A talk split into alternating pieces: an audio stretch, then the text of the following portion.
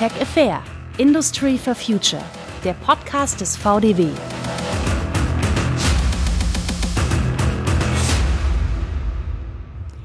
Mit der Wasserstoffstrategie stellen wir die Weichen dafür, dass Deutschland bei Wasserstofftechnologien die Nummer eins in der Welt wird. Die Zeit für Wasserstoff und die dafür nötigen Technologien ist reif, sagt Peter Altmaier, als er am 10. Juni 2020 stolz die nationale Wasserstoffstrategie präsentiert. Das ist jetzt in etwa ein Jahr her und wir möchten heute in diesem Podcast klären, was hat sich denn seither getan? Haben wir wirklich eine reelle Chance, die Nummer eins zu werden? Oder stehen wir vor einem 9 Milliarden Euro teuren Investitionsgrab? Unser Thema heute. Wasserstoff. Droht eine neue China-Falle? Schön, dass Sie eingeschaltet haben zu unserem Podcast Tech Affair Industry for Future. Mein Name ist Steffi Burmeister und bevor ich unsere Gäste begrüße, möchte ich die Frage nach der Zukunft des Wasserstoffs auch direkt an Sie weitergeben, liebe Zuhörerinnen und Zuhörer. Was denken Sie auf einer Skala von 1 bis 10? Wie stehen unsere Chancen mit der Wasserstofftechnologie, die Nummer 1 zu werden weltweit? 1 wäre sehr, sehr gut, 10 wäre extrem schlecht. Die Einschätzung unserer Experten folgt in ja, etwa 40 Minuten am Ende des Podcasts und apropos Experten, die möchte ich Ihnen jetzt gerne vorstellen. Uns zugeschaltet sind Professor Dr. Welf Guntram Drossel, Geschäftsführender Institutsleiter des Fraunhofer Institut für Werkzeugmaschinen und Umformtechnik und Vorstand beim Innovationscluster HZWO e.V. Das ist die Kompetenzstelle rund um die Themen Brennstoffzellen und grüner Wasserstoff. Das ist die sächsische Kompetenzstelle rund um die Themen Brennstoffzellen und grüner Wasserstoff. Dann zu Gast Dr. Manfred Schuckert von Daimler, hier Leiter Emissionen und Sicherheit, Daimler Nutzfahrzeuge im Bereich External Affairs. Und uns zugeschaltet ist der Bundestagsabgeordnete Dr. Stefan Kaufmann, seit Juni 2020 Innovationsbeauftragter grüner Wasserstoff des Bundesministeriums für Bildung und Forschung. Schön, dass Sie alle Zeit gefunden haben. Wir steigen direkt ein mit unserem ersten Kapitel mit Fakten über Wasserstoff. Warum ist Wasserstoff denn aktuell überhaupt so interessant, Dr. Schuckert? Ja, ich glaube, man muss als erstes sagen, dass viele die Chancen von Wasserstoff im Bereich des Energiesystems insgesamt erkannt haben. Äh, wir haben heute etwa 17 Prozent unseres Primärenergieanteils äh, in direkter Stromerzeugung. Die anderen 83 Prozent sind immer noch auf ähm, fossilen Energieträgern basierend. Äh, und es wäre doch extrem ambitioniert, diese 83 Prozent über die direkte Stromerzeugung zu gewinnen. Insofern ist Wasserstoff als einer der Energiespeicher, äh, aber auch einer, der später Energie entsprechend äh, einfach zu nutzen ist, hochinteressant.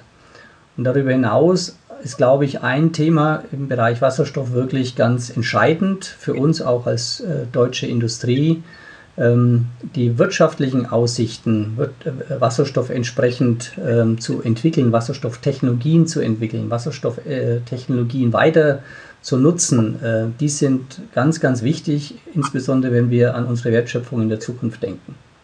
Heute, das ist ein letzter Satz dazu, heute sind wir ja sehr, sehr stark auf Verbrennungstechnologien, auf klassischen Maschinenbautechnologien unterwegs ähm, aber in Zukunft werden wir die nicht mehr nutzen können, weil sie dann doch äh, sehr viel CO2 emittieren.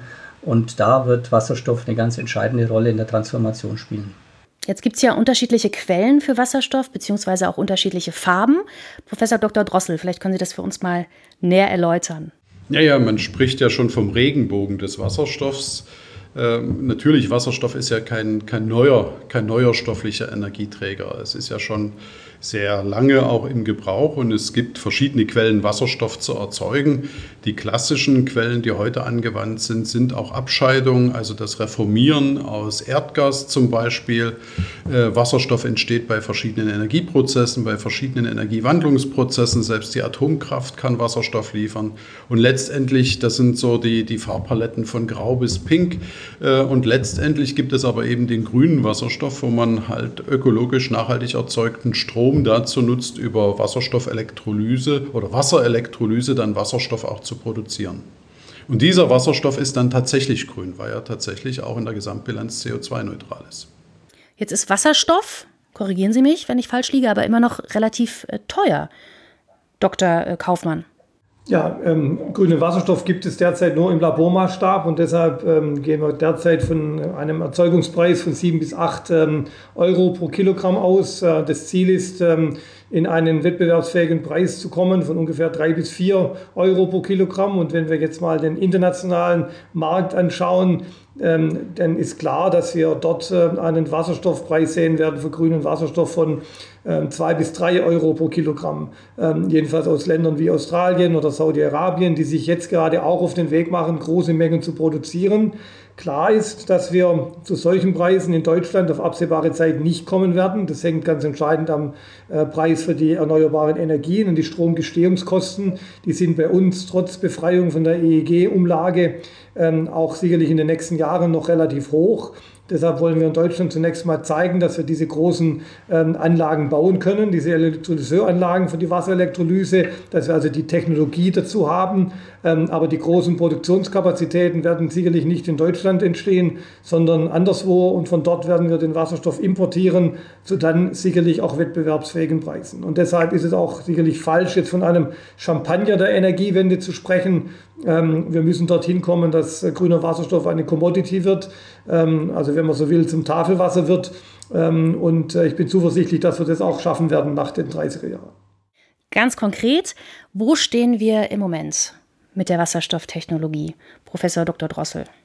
Ja, ich würde nicht vom Labormaßstab reden, aber wir stehen tatsächlich am Anfang der, der, Innovationswende. Viele Erfindungen sind schon getan, viele Anlagen haben quasi die Vorstufe zum industriellen Einsatz erreicht, aber jetzt gilt es halt tatsächlich über geeignete Skalierungstechnologien das Ganze auch wirklich zu industrialisieren, tatsächlich auch massenfähig und breit anwendbar zu machen. Das ist der, der Stand. Also man kann das, und das ist eigentlich eine sehr günstige Ausgangsposition auch für Deutschland, auch für den, gerade für den Maschinen- und Anlagenbau, weil wir am Anfang dieser Industrialisierungswelle stehen und quasi auch mit neuen technologischen Ansätzen, neuen Produktionen Produktionsanlagen, Produktionssystemkonzepten tatsächlich dort eine Kostensenkung auch erreichen können und damit auch den Maschinenbau weiter exportfähig eben in die Erzeugungsländer halten können.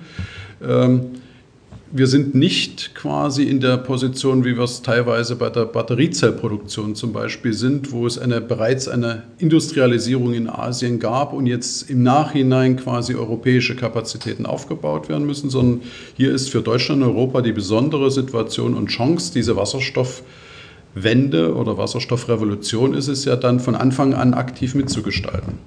Gibt es Ergänzungen? Ja, kann ich nur bestätigen. Das ist genau der Weg, den wir gehen wollen. Dafür haben wir jetzt äh, sieben äh, Milliarden im Rahmen Konjunktur, äh, des Konjunkturprogrammes des Bundes bereitgestellt, um diesen Markthochlauf, ähm, die Industrialisierung äh, zu ähm, unterstützen in Deutschland und dann eben zu zeigen, dass wir diese Technologien beherrschen und sie dann eben, wie es äh, Herr Drossel richtig sagte, dorthin zu verkaufen, wo der Wasserstoff dann produziert werden soll. Also insofern eine große Chance, die wir jetzt aber sehr entschlossen und schnell auch nutzen müssen. Kommen wir zum nächsten Thema, zum nächsten Kapitel. Wasserstoff in Mobilität.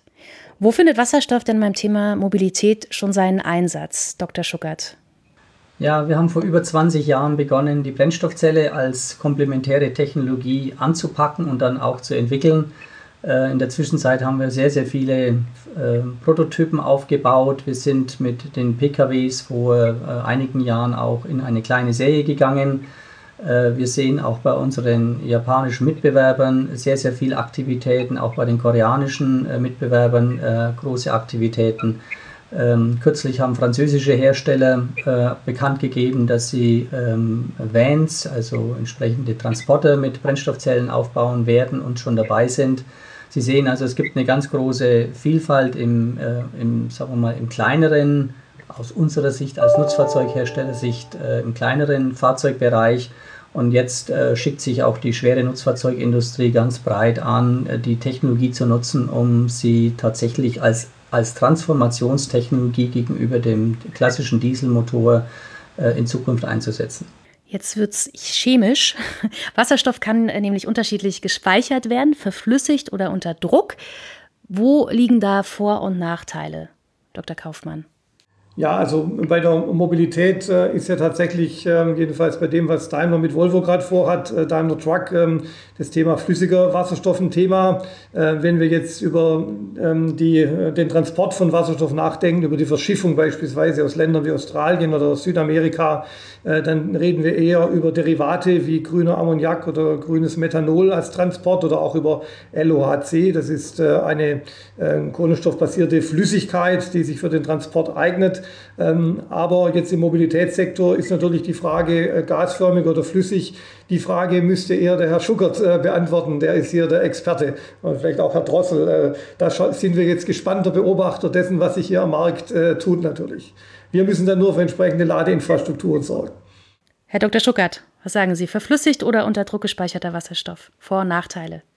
Also man möchte ja immer gerne entweder oder, aber wir sind schon sehr stark für das beide. Ähm, wir sehen im Schwernutzfahrzeugbereich große Vorteile für die Nutzung von flüssigem Wasserstoff, einfach weil wir sehr, sehr viel Energie an Bord brauchen.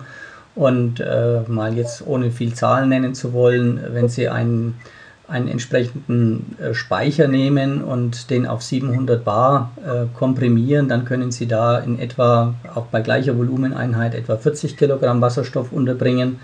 Äh, und wenn Sie das verflüssigt äh, durchführen, dann können Sie mit unserem System 65 Kilogramm Wasserstoff unterbringen. Das, Sie merken, das ist schon ein erheblicher Unterschied, erheblich mehr. Und das führt eben bei uns zum Beispiel dazu, dass wir dann auch in Zukunft unseren Kunden LKWs anbieten können, die über 1000 Kilometer Reichweite haben.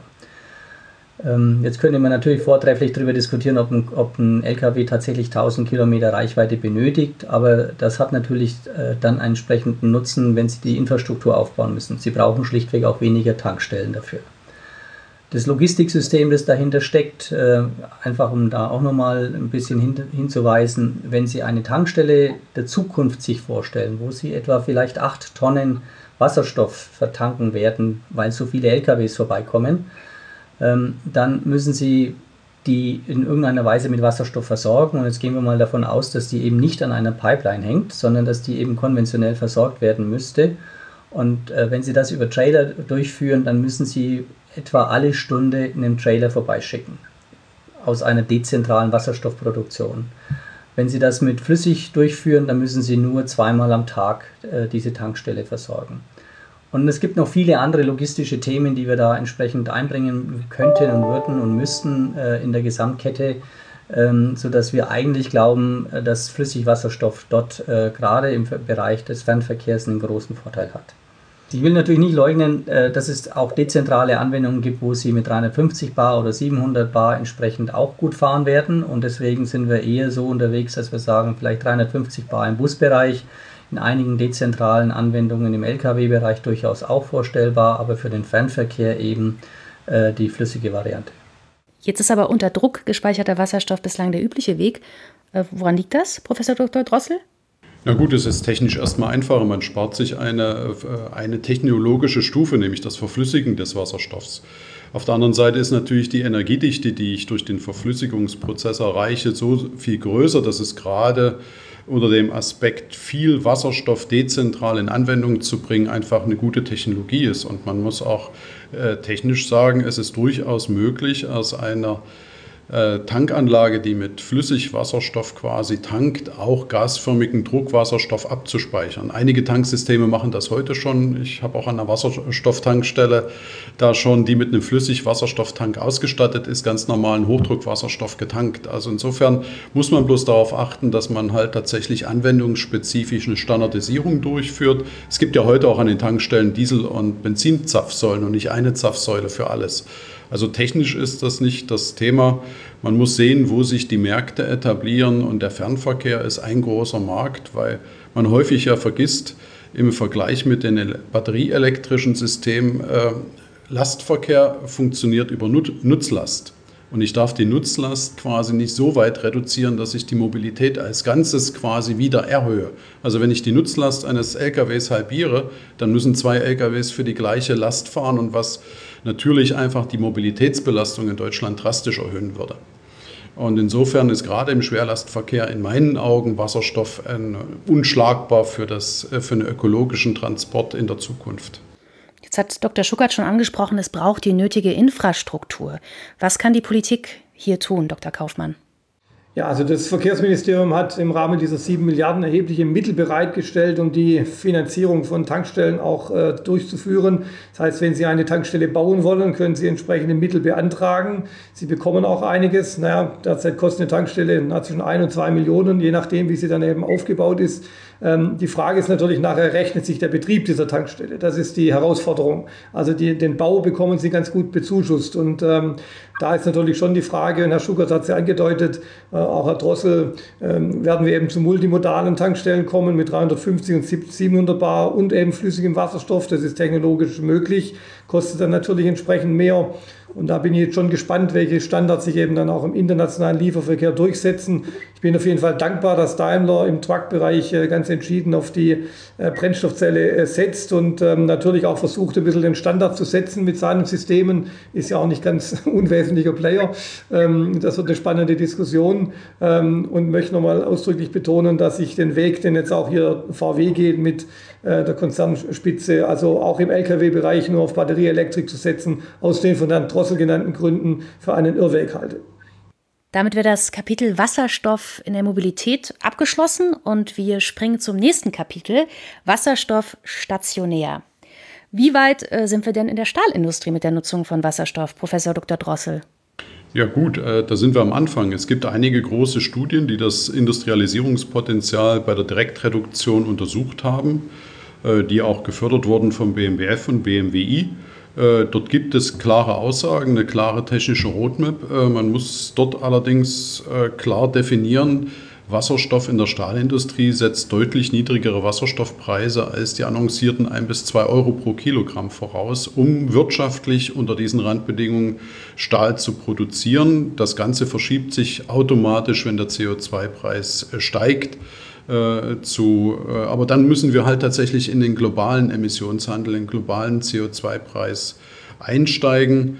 Ähm, und insofern ist die Frage eigentlich nicht mehr eine technische Frage, sondern es ist einfach eine, eine wirtschaftspolitische Frage geworden, ob Wasserstoff in der Stahlindustrie zukünftig ein umweltfreundliches Reduktionsmittel darstellt oder ob man über äh, quasi gekoppelte Prozesse dort einfach zufrieden ist mit dem, was man erreicht durch die Zweifachnutzung von CO2 in integrierten Hüttenwerken.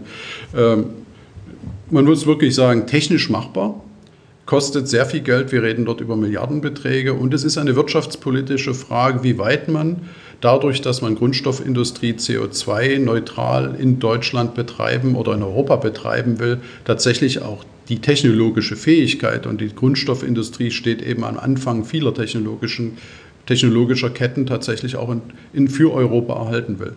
Das heißt, wenn es eine wirtschaftspolitische Frage ist, geht die natürlich direkt an Sie. Dr. Kaufmann, was äh, tut die Politik hier? Gibt es ähm, finanzielle Unterstützung? Ja, also die gute Botschaft ist ja in der Tat, dass wir Verfahren entwickelt haben, wie wir jetzt grünen Stahl produzieren können. Zunächst mal, indem wir den Koks durch Gas, Erdgas ersetzen. Da kommen wir schon zu einer Reduktion von bis zu 50 Prozent CO2. Äh, die Stahlindustrie ist für rund 10 Prozent der deutschen Emissionen äh, zuständig. Äh, dann kann man das Gas eben durch grünen Wasserstoff oder durch blauen und dann grünen Wasserstoff ersetzen. Also diese Möglichkeiten haben wir entwickelt und die Politik hat sich auch in der ähm, Stahlstrategie ganz klar auf diesen Bereich fokussiert, weil wir eben sehen, dass wir hier ein großes Dekarbonisierungspotenzial haben. Richtet sich jetzt auch die Wasserstoffstrategie zunächst mal auf die industriellen Prozesse in der Stahlindustrie, ähm, dann auch Zement, Aluminium und Chemie.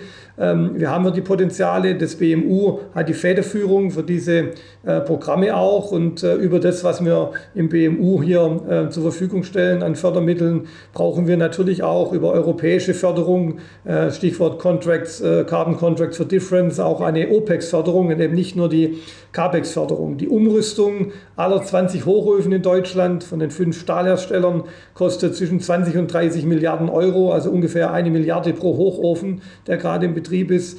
Das können natürlich die Stahlhersteller jetzt nicht alles alleine finanzieren. Deshalb geht jetzt auch im Rahmen dieser IPSAI-Förderung ähm, einiges an Geld in die Stahlindustrie, um hier eben den Anfang zu machen. Ähm, wie gesagt, CAPEX, also die Investitionsförderung, ähm, wird sicherlich auch mit äh, grünen äh, Finanzinvestoren hier ähm, schon über die Jahre gelingen. Wir reden jetzt nicht nur von nächstem Jahr, es geht ja über 20 Jahre sozusagen, aber es ist ein ganz zentraler Bereich jetzt auch in unserer Wasserstoffstrategie und auch in den Fördermitteln, die wir hier bereitstellen. Dr. Kaufmann, Sie haben gerade IPSAI erwähnt. Können Sie das vielleicht noch mal äh, näher erläutern? Was bedeutet das? Ja, IPSAI-Projekte sind äh, Important Projects of Common European Interest, also große äh, Industrieprojekte von gemeinsamem europäischem Interesse. Das hat man für die ähm, ähm, Batteriezellfertigung beispielsweise gemacht, auch für die Mikroelektronik und jetzt eben für den Wasserstoffbereich. Ähm, hier hat Deutschland die Federführung und ähm, bei der Auswahl eben des Wirtschaftsministeriums entsprechender Projekte. Das ist so eine Art äh, großer Wettbewerb gewesen. Es gab 230 Einreichungen ähm, in Deutschland und davon wurden jetzt 62 ausgewählt, äh, die jetzt sozusagen in eine nächste Runde gekommen sind. Die werden jetzt mit anderen europäischen Projekten gematcht, weil eben immer ein übergreifendes europäisches Interesse vorhanden sein muss und am Ende dann werden eben einige große Projekte ausgewählt, die dann auch mit europäischen Mitteln und deutschen Mitteln kofinanziert werden. Gibt es aber ähm, aktuell, auch wenn wir am Anfang stehen in der Stahlindustrie, schon ganz konkrete Beispiele, wo Wasserstoff genutzt wird? Professor Dr. Drossel? Im äh, Technikumsmaßstab gibt es äh, über das Salkos-Projekt in Salzgitter einen technischen Aufbau, der das Ganze schon mal untersucht hat. Im Industrie, in der industriellen Anwendung direkt äh, ist es aufgrund der hohen Kosten noch nicht.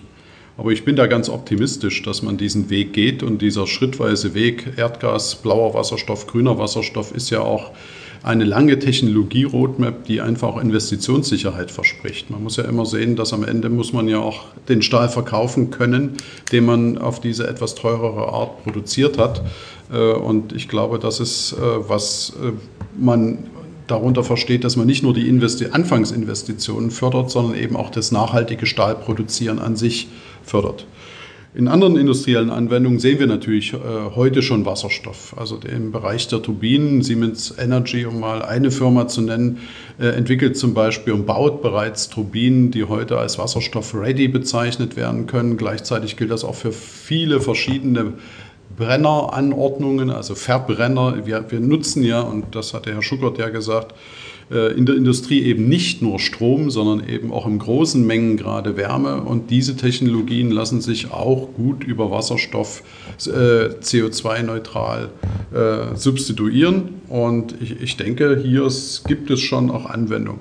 Ganz kleine industrielle Anwendungen sind eigentlich immer so, dass sie zeigen, dass es auch wirtschaftlich sehr schnelle Effekte geben kann. Äh, Intralogistik zum Beispiel im BMW-Werk in Leipzig wären halt, ist der Gabelstaplertransport, wird über wasserstoffgetriebene Gabelstapler äh, quasi, die damit dauernd nutzbar sind, äh, umgesetzt. Äh, und solche Beispiele finden sich in der Industrie schon an vielen Stellen.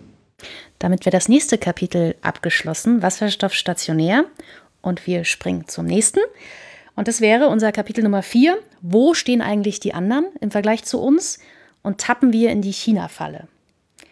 Wer sind denn in puncto Wasserstoff die größten Wettbewerber und warum? Dr. Schuckert. Also zum einen muss man sagen, dass es andere Länder gibt, die nicht genügend eigene Ressourcen auf Basis erneuerbarer Energieträger generieren können, wie zum Beispiel Japan und Korea. Und dort ist Wasserstoff seit vielen Jahren ein großes Thema. Ähm, Wasserstoff in Japan ist schon vor 15, 20 Jahren dort massiv thematisiert worden.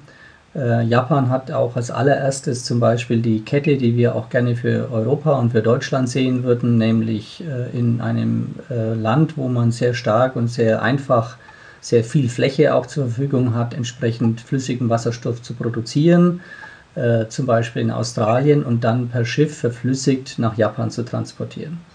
Und damit kann Japan natürlich eine ganz entscheidende Rolle einbringen ähm, äh, äh, in dieses Spiel, nämlich äh, Technologieentwicklung auf, in den verschiedensten Facetten. Im Schiffbau, in der Erzeugung von flüssigem Wasserstoff, äh, in den Terminals, die zu bauen sind äh, und dann die Nutzung von flüssigem Wasserstoff oder die Transformation von flüssigem Wasserstoff in gasförmigen Wasserstoff und das dann im jeweiligen Energiesystem in Japan zu verteilen. Korea macht es ähnlich. Korea hat vor kurzem äh, einen Auftrag erteilt, äh, einen der größten Verflüssiger ähm, äh, zu, äh, zu bauen, den es zurzeit weltweit gibt. Ähm, eine große Exportchance von einem unserer großen Unternehmen in dem Bereich. Ähm, und äh, Korea hat eine der leistungsfähigsten äh, Brennstoffzellenunternehmen, die es auch im Augenblick gibt. Also Sie sehen, äh, das sind Länder im klassischen Industriebereich, die sehr, sehr stark sind. Und Sie haben es gesagt, das Kapitel, das wir hier diskutieren, ist China. Äh, und China hat die Chancen von Wasserstoff ganz breit erkannt. ähm, in verschiedensten Aspekten, in verschiedensten Industriebereichen, wie so häufig nutzt äh, China die Chance, erstmal die Technologie ins Land zu holen über einen sehr, sehr großen Markt. Äh, anschließend wird dann die entsprechende Technologieentwicklung vorangetrieben mit einem unglaublichen Einsatz von, von Geld. Ähm, das tun wir auch, aber wir sind halt einfach bürokratisch ein bisschen langsamer. Ja, ich nehme gerade an den IPSAI-Beratungen ähm, äh, teil. Äh, wir sind unser, unser Pro Projekt, das wir eingereicht haben, ist vom Bundesverkehrsministerium auch als ähm, in, die First, in die erste Welle ähm, ähm, priorisiert worden. Und den Aufwand, den wir auf europäischer Ebene treiben müssen, um aus dem nationalen Projekt dann ein international, ein europaweit akzeptiertes Projekt zu generieren, der ist nicht unerheblich. Und da vertun wir natürlich wertvolle Zeit, ähm, die aus verschiedensten Prozessen innerhalb von Europa offensichtlich notwendig ist. Aber die Zeit, die kennt natürlich der Chinese nicht. Der beschließt, er, er rennt los, er rennt los vielleicht in 10, 15 verschiedene äh, äh, Richtungen und wenn drei, vier Richtungen dann nachher korrekt sind und entsprechend äh, ähm, zu industriellen Produkten werden, dann hat er dadurch einen erheblichen Vorsprung erreicht. Und da müssen wir aufpassen, dass wir schneller werden. Warum werden wir nicht einfach schneller? Sind wir zu bürokratisch, Dr. Kaufmann? Naja, Herr Schukert hat es ja äh, wunderbar beschrieben. Ähm, ähm, das ist in China halt aufgrund der Governance-Strukturen schlicht und einfach anders und da sind auch ganz andere finanzielle Mittel ähm, eben im Spiel. deshalb äh, Problem aus unserer Seite ist, äh, ist schon erkannt. Herr Schukert hat es beschrieben, die langen Abstimmungsprozesse, jetzt auch um die europäischen Mittel hier auch zu hebeln für deutsche Unternehmen. Das ist mühsam und da müssen wir noch besser werden. Da müssen wir vor allem schneller werden, um die äh, internationalen Chancen, über die wir ja vorher gesprochen haben, hier eben auch äh, zu nutzen. Und äh, insofern China falle noch nicht, aber wir müssen sehr genau hinschauen. Es gibt in China allein, glaube ich, zehn oder an die zehn Bushersteller, die für den ähm, eigenen ÖPNV-Bedarf in diesen vielen äh, 50 Millionen Metropolen eben ähm, Busse produzieren und die irgendwann natürlich auch mal den Weg nach Europa auf den Markt suchen. Und ähm, da müssen wir uns eben jetzt äh, aufstellen und äh, es geht ja nicht nur für den Busbereich, auch für alle anderen Anwendungen. Äh, insofern eine gewisse Sorge habe ich, dass wir nicht schnell genug sind. Ähm, und deshalb müssen wir alles tun, auch jetzt nach der Bundestagswahl, dass wir von den Verfahren her nochmal schneller werden, auch im Übrigen, was die Genehmigungsverfahren angeht, für Elektrolyseure, auch für Wasserstoffleitungen. Ähm, da wird es auch wieder Bürgerinitiativen geben und so weiter, die sich dagegen aussprechen. Ähm, also all dessen sind wir uns bewusst und wir müssen jetzt eben Wege finden, dass wir das trotzdem beschleunigen können. Sind wir denn aber überhaupt auf eine Massenproduktion vorbereitet, Professor Dr. Drossel? Man könnte die Frage nach der Vorbereitung immer mit Ja beantworten. Die Frage ist es, äh, gelingt es uns tatsächlich, diese Prozesse so zu industrialisieren? Wir sind von der Industriestruktur in Deutschland eigentlich sehr gut darauf eingestellt. Wir haben extrem leistungsfähigen Maschinen- und Anlagenbau. Wir haben auch einen sehr guten Chemieanlagenbau. Das darf man nie vergessen. Und wir sind eigentlich auch mit der Ausstattung in der Infrastruktur an, an hervorragender Position in der Welt. Nur muss es eben gelingen, diese drei Sektoren optimal miteinander zu verknüpfen, um auch in der Anwendungsmenge gerechte Fertigungstechnologien zu entwickeln, um da so eine Skalierung aus der Nische heraus in die Massenproduktion tatsächlich zu schaffen. Äh, Elektrolyseure bestehen aus vielen Modulen. Man kann sich das vorstellen wie, wie Art Festkörperbatterien. Und äh, meinetwegen ein 2 Megawatt Elektrolyseur besteht aus 10 bis 15 sogenannten Stack-Modulen, die also die eigentliche Umwandlung von Wasser in Wasserstoff betreiben. Und wenn man das hochrechnet, wenn man mehrere Gigawatt dann nutzen will an Strom, um Wasserstoff zu produzieren, und das muss man, um diese Mengen, äh, die vorhin angesprochen wurden, an Wasserstoff zu produzieren, dann gibt das für die Einzelkomponenten natürlich riesige Stückzahlen. Und darauf diese Hochskalierung, das müssen wir natürlich mit einer Kostensenkung verbinden. Und das müssen wir aber so machen, dass in jeder Phase der unterschiedlichen Stückzahlen tatsächlich auch ein, eine Wirtschaftlichkeit gegeben ist. Also wir dürfen nicht darauf setzen, dass wir quasi die ersten 10.000 Stück mit Verlust produzieren, sondern wir müssen es schaffen, äh, derart flexible Fertigungstechnologien und Produktionsanlagen zu entwickeln, dass wir tatsächlich immer am aktuellen Bedarf ein optimales wirtschaftlichen äh, Betrieb der, der Herstellung dieser Komponenten erreichen, aber eben auch des Betriebes. Und da haben wir eben halt das Wasserstoffparadoxon, dass wir Anwendungen in der Mobilität halt mit moderaten Wasserstoffpreisen durchaus heute schon wirtschaftlich sind, während große industrielle Anforderungen, die dann wiederum aber die Massenproduktion implizieren, natürlich noch äh, niedrigere Wasserstoffpreise quasi induzieren, die wiederum von den Strompreisen abhängig ist. Also es ist ein wahnsinnig komplexes äh, volkswirtschaftliches System, äh, was, man, was nur gelingen wird, wenn es tatsächlich gelingt, Sektorgrenzen aufzureißen, muss man dann schon klassisch sagen. Denn bisher hat die Energiewirtschaft relativ wenig mit dem Maschinenbau zu tun. Der Chemieanlagenbau ist in Manufakturbetrieb und kleine Stückzahlen orientiert. Und wir brauchen alle diese äh, Bausteine, um konsequent die miteinander zu vernetzen. Dann haben wir dieses vorletzte Kapitel auch abgeschlossen. Wo stehen wir, wo stehen die anderen? Tappen wir in die China-Falle. Und schon kommen wir zu unserem letzten Kapitel, Kapitel Nummer 5. Das ist unser Fazit und der Ausblick. Von äh, welchen Wunschgedanken müssen wir uns in puncto Wasserstoff verabschieden? Wie sieht da die Realität in den nächsten Jahren aus? Professor Dr. Drossel. Ähm, dass das so von heute auf morgen funktioniert. Also wir werden ein, wir müssen schnell sein, aber in langen Atem behalten. Also äh, das ist der Punkt. Das ist kein 100-Meter-Sprint und äh, mit einem Anfangstempo beim Marathon wird man diesen Kampf auch nicht gewinnen, sondern wir müssen eigentlich einen ganz soliden 10.000 Meter Lauf hinlegen, um mit den nächsten zehn Jahren Technologieführerschaft zu erreichen, damit wir in 20 Jahren tatsächlich die Potenziale, die Wasserstoff für eine Energiewende haben kann, tatsächlich auch heben.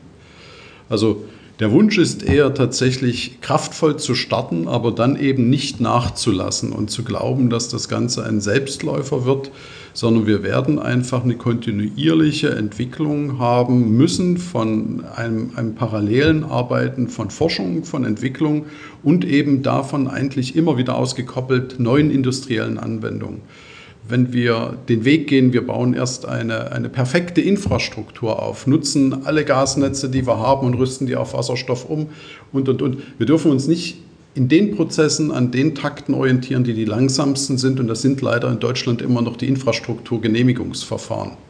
Äh, sondern müssen ganz klar auch auf dezentrale Lösungen setzen. Wir müssen ganz klar auch äh, Themen priorisieren und Schwerpunkte setzen. Und wir müssen darauf setzen, dass wir ganz gezielt einfach diese intersektorielle Kopplung äh, von Anwendern und von Maschinenanlagenbau und den Infrastrukturmitspielern einfach gemeinsam aufsetzen. Ähm, ich würde die Frage lieber gerne ein bisschen umgedreht wissen.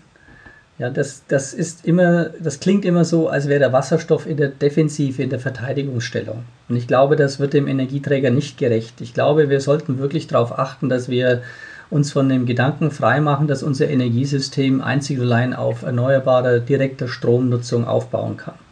Das ist, glaube ich, einer der großen Punkte auch in der deutschen Politik, ähm, dass es eben Aktivitäten und auch Akteure gibt, die versuchen mit aller Macht, ähm, soweit es irgendwie geht, den direkten Weg äh, zu pushen, ähm, zu favorisieren und äh, nur in den Nischen, siehe Industrienischen wie Stahl und Chemie und so weiter, nur in den Nischen erlauben wollen, wo eben die direkte Stromnutzung auf keinen Fall geht. Und durch diese, durch, allein schon durch die Fragestellung, wenn ich da so sagen darf, sollten wir uns äh, in irgendeiner Weise wieder in eine Verteidigungsposition äh, begeben müssen. Ich, wir sollten wirklich darauf achten, dass wir genau das Entgegengesetzte ist. Das sind zwei komplementäre Säulen, auf, deren, auf denen unser Energiesystem aufgebaut ist und aufzubauen ist in Zukunft und entsprechend auch gleichwertig nutzen. Dr. Kaufmann, Ergänzung? Also ähm, Wunschdenken wäre tatsächlich, wenn es äh, eine Haltung gibt, die sagt, nur, nur äh, eine zentrale äh, An, äh, Produktion, keine dezentrale Herstellung. Das hat der Drossel zu Recht gesagt. Äh, auch die Vorstellung, dass alles rein elektrisch ging, äh, geht, wie das noch vor zehn Jahren vielleicht manche dachten, ähm, ist völlig fernliegend. zwingend brauchen wir den grünen Wasserstoff äh, für die Dekarbonisierung. Das ist, glaube ich, mittlerweile ähm, auch allgemein anerkannt. Und vor allem eben auch die Vorstellung, dass es nur hier in Deutschland produziert werden kann. Dafür werden allein der Ausbau der erneuerbaren Energien bei weitem nicht reichen. Ähm, wir werden den Wasserstoff, den Energieträger importieren müssen. Ähm, und äh, das muss man eben auch denen entgegenhalten, die eben diese Zuteilungsdebatten führen, diese Champagner-Debatten führen, nach dem Motto, der Wasserstoff ist so teuer und äh, rar, dass wir ihn nur in industriellen Prozessen äh, nutzen können, ähnlich wie das Herr Schuckert gerade besprochen hat. Also das ist Wunschdenken. Wir brauchen den Import, wir brauchen dezentrale Lösungen und wir brauchen vor allem große Mengen importierten grünen Wasserstoff. Haben wir den Zuhörerinnen und Zuhörern am Anfang des Podcasts ja die Frage gestellt, jeder sollte mal in sich gehen, was er oder sie glaubt. Ist es Wunschdenken zu sagen, dass wir mal die Nummer eins werden in der Wasserstofftechnologie oder mit der Wasserstofftechnologie oder nicht? Ne, wie realistisch ist da auf einer Skala von 1 bis 10, dass wir weltweit führend äh, werden oder wird es eben wirklich überhaupt ähm, gar nichts. Jetzt Ihre Einschätzung. Skala von 1 bis 10. 1, es ist sehr, sehr wahrscheinlich, dass wir da mal ganz oben mitspielen. Die 10 wäre dann das Investitionsgrab. Dr. Schuckert. Ich würde uns eine 2 geben. Also sehr realistisch. Ja, was sagen Sie, Professor Dr. Drossel? Ganz einfach, wir brauchen den stofflichen Energieträger Wasserstoff. Also ohne Wasserstoff wird eine Energiewende oder eine Energietransformation. Ich, weil Energie geht nicht um die Kurve. Also wir können Energie wandeln äh, und insofern ohne Wasserstoff wird es nicht gehen. Und Dr. Kaufmann? Eine klare 1 bis 2. Also wirklich alle sehr realistisch. Ähm, also Sie schätzen die Chancen als realistisch ein, dass ähm, wir alle da ganz oben mitspielen. Vielleicht doch noch ganz abschließend dann die Frage, bis wann wird es denn soweit sein? Ist es realistisch zu sagen, bis 2030 sind wir komplett auf grünen Wasserstoff umgestiegen oder ist das jetzt wieder so ein bisschen zu optimistisch, Professor Dr. Drossel? Sie waren der größte Optimist. Ähm, Optimist in der Sache schon. Äh, Optimist in der Zeit ist die Frage der Notwendigkeit. Ich glaube, bis 2030 wird keine komplette Umstellung möglich sein weil wir dort einfach, wir, wir reden für, von einer globalen Lösung. Wir haben hier eine ähnliche Trennung, wie wir es heute historisch haben zwischen Energieerzeugungsländern und Energieverbrauchsländern, denn das Erdöl und Erdgas importieren wir heute ja auch. Also insofern muss man ganz offen sagen, es sind diese Transformationen sind global zu managen und wir werden bis 2030 sicher wesentliche Weichenstellung gemacht haben. Aber wir müssen natürlich dann auch in weltweite Strukturen hineinschauen äh, und das dauert einfach länger. Ich bin da sehr vorsichtig. Irgendjemand hat mal gesagt, bis 2020 fahren eine Million rein batterieelektrische Fahrzeuge auf deutschen Straßen. Ähm, dann hat man das umgedeutet in Hybridfahrzeuge und ja, heute sind wir selbst bei dieser äh, veränderten Zählweise noch nicht ganz so weit. Also Vorhersagen sind schwierig, was die Zukunft betrifft, ähm, aber ich sehe, dass bis 2030 alle wesentlichen Weichenstellungen äh, getätigt sind dass es kein Zurück mehr gibt. Und dann ist es eigentlich egal, ob es 2032 oder 2042 wird. Vielen Dank für Ihre Einschätzung und das interessante Gespräch zum Thema Wasserstoff. Droht eine neue China-Falle? Danke an Professor Dr. Welf Guntram Drossel vom Fraunhofer Institut für Werkzeugmaschinen und Umformtechnik. Danke an Dr. Manfred Schuckert von Daimler und natürlich auch vielen Dank an den Bundestagsabgeordneten Dr. Stefan Kaufmann. Sehr gerne. Ja, sehr gerne. Vielen Dank. Und wenn Sie, liebe Zuhörerinnen und Zuhörer, weitere Informationen möchten zu diesem Thema, sehr gern. Noch mehr Input gibt es auf der Seite des VDW.